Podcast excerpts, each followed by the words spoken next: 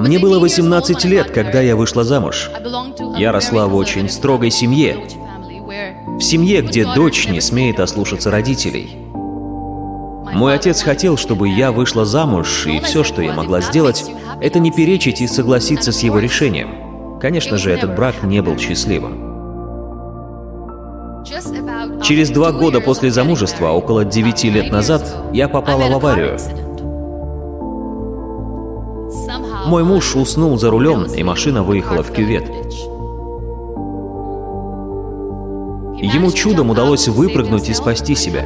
Я очень рада за него, но я осталась в машине и получила много травм. Список очень длинный. Лучевая и локтевая кость моей правой руки были сломаны, запястье было сломано, плечевая кость и ключица были сломаны. Вся грудная клетка была раздроблена, но больше всего повлияла на мою жизнь травма позвоночника.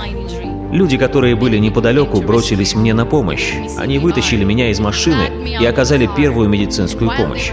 Но когда они вытаскивали меня, мой позвоночник сильно повредился. Месяцы, проведенные в больнице, были кошмаром. Я была на грани отчаяния. Однажды ко мне подошел врач и сказал, «Я слышал от ваших близких, что вы мечтали стать художницей. И у меня есть плохие новости для вас. Вы не сможете снова рисовать». На следующий день врач снова пришел и сказал, «У вас очень серьезная травма позвоночника, и вы не сможете больше ходить». Я сделала глубокий вдох и сказала, что все нормально. На следующий день врач снова посетил меня и сказал, «Из-за вашей травмы позвоночника и креплений, что у вас в спине, вы не сможете еще раз выносить ребенка». В тот день я была полностью опустошена. И потом я начала спрашивать себя, а почему я все еще жива? И вот что мне помогло. Однажды я спросила своих братьев, я знаю, что у меня деформирована рука, но я хочу рисовать. Я уже устала смотреть на эти белые больничные стены, белые халаты врачей и медсестер. Принесите мне краски и небольшой холст. И представляете, свой первый шаг к мечте я сделала на больничной койке. Тогда я рисовала впервые в жизни. Это занятие оказалось удивительной терапией. Не произнеся ни слова, я выражала свои чувства через живопись. Я могла поделиться своей историей на холсте. Люди, которые приходили ко мне, говорили, что у меня восхитительные рисунки и что в них много цвета. Никто даже не разглядел в них проявление моего горя, только я это видела. И в один прекрасный день я решила, что теперь я буду жить для себя. С этого момента я не буду идеальной для других. Я буду жить своей жизнью, той жизнью, которая является идеальной для меня. Потом я решила, что буду бороться со своими страхами и записала один за одним все свои страхи. Я решила, что преодолею их все, один за другим. Знаете, какой был мой самый большой страх? Это развод. Но в тот день, когда я решила, что этот страх только в моей голове, я освободилась от него, отпустив мужа. Я стала настолько сильно эмоциональна, что в день, когда я узнала, что он женился, я написала ему, что очень счастлива за него. Я пожелала им всего наилучшего. Они знают, что я и сегодня молюсь за их семью. Еще один мой страх – это невозможность снова стать матерью. Тогда эта новость просто уничтожила меня.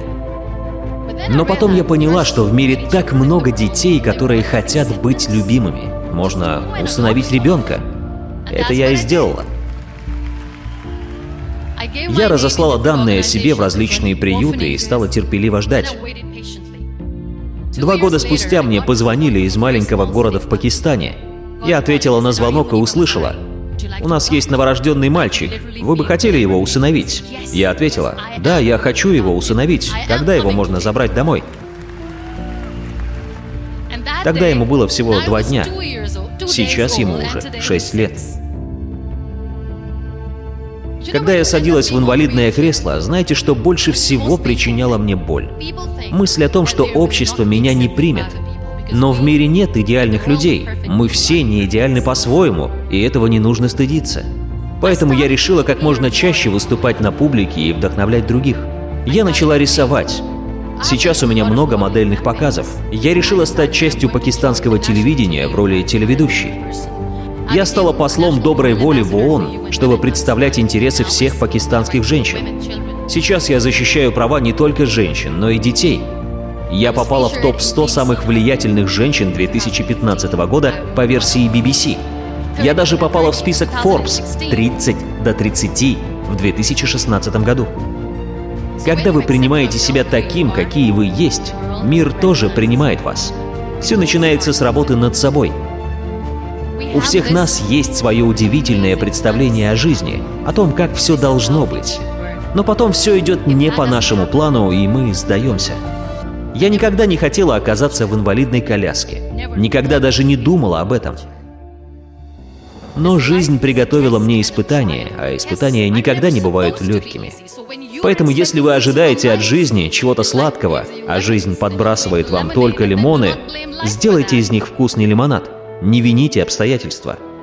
Помните, если вам страшно, это нормально. Плакать тоже нормально, но никогда не думайте о том, чтобы сдаться. Лучше уж точно не станет. Неудачи и провалы — это тоже нормально. Они должны случаться, чтобы вы двигались. Потому что когда вы падаете, вам приходится подниматься. Вы падаете и поднимаетесь, а жизнь — это движение. Принимайте с благодарностью каждый вдох. Любите свою жизнь. Живите. Не хороните себя, пока вы живы. Настоящее счастье — это быть благодарным за то, что имеете. Цените вашу текущую жизнь и наслаждайтесь каждым моментом.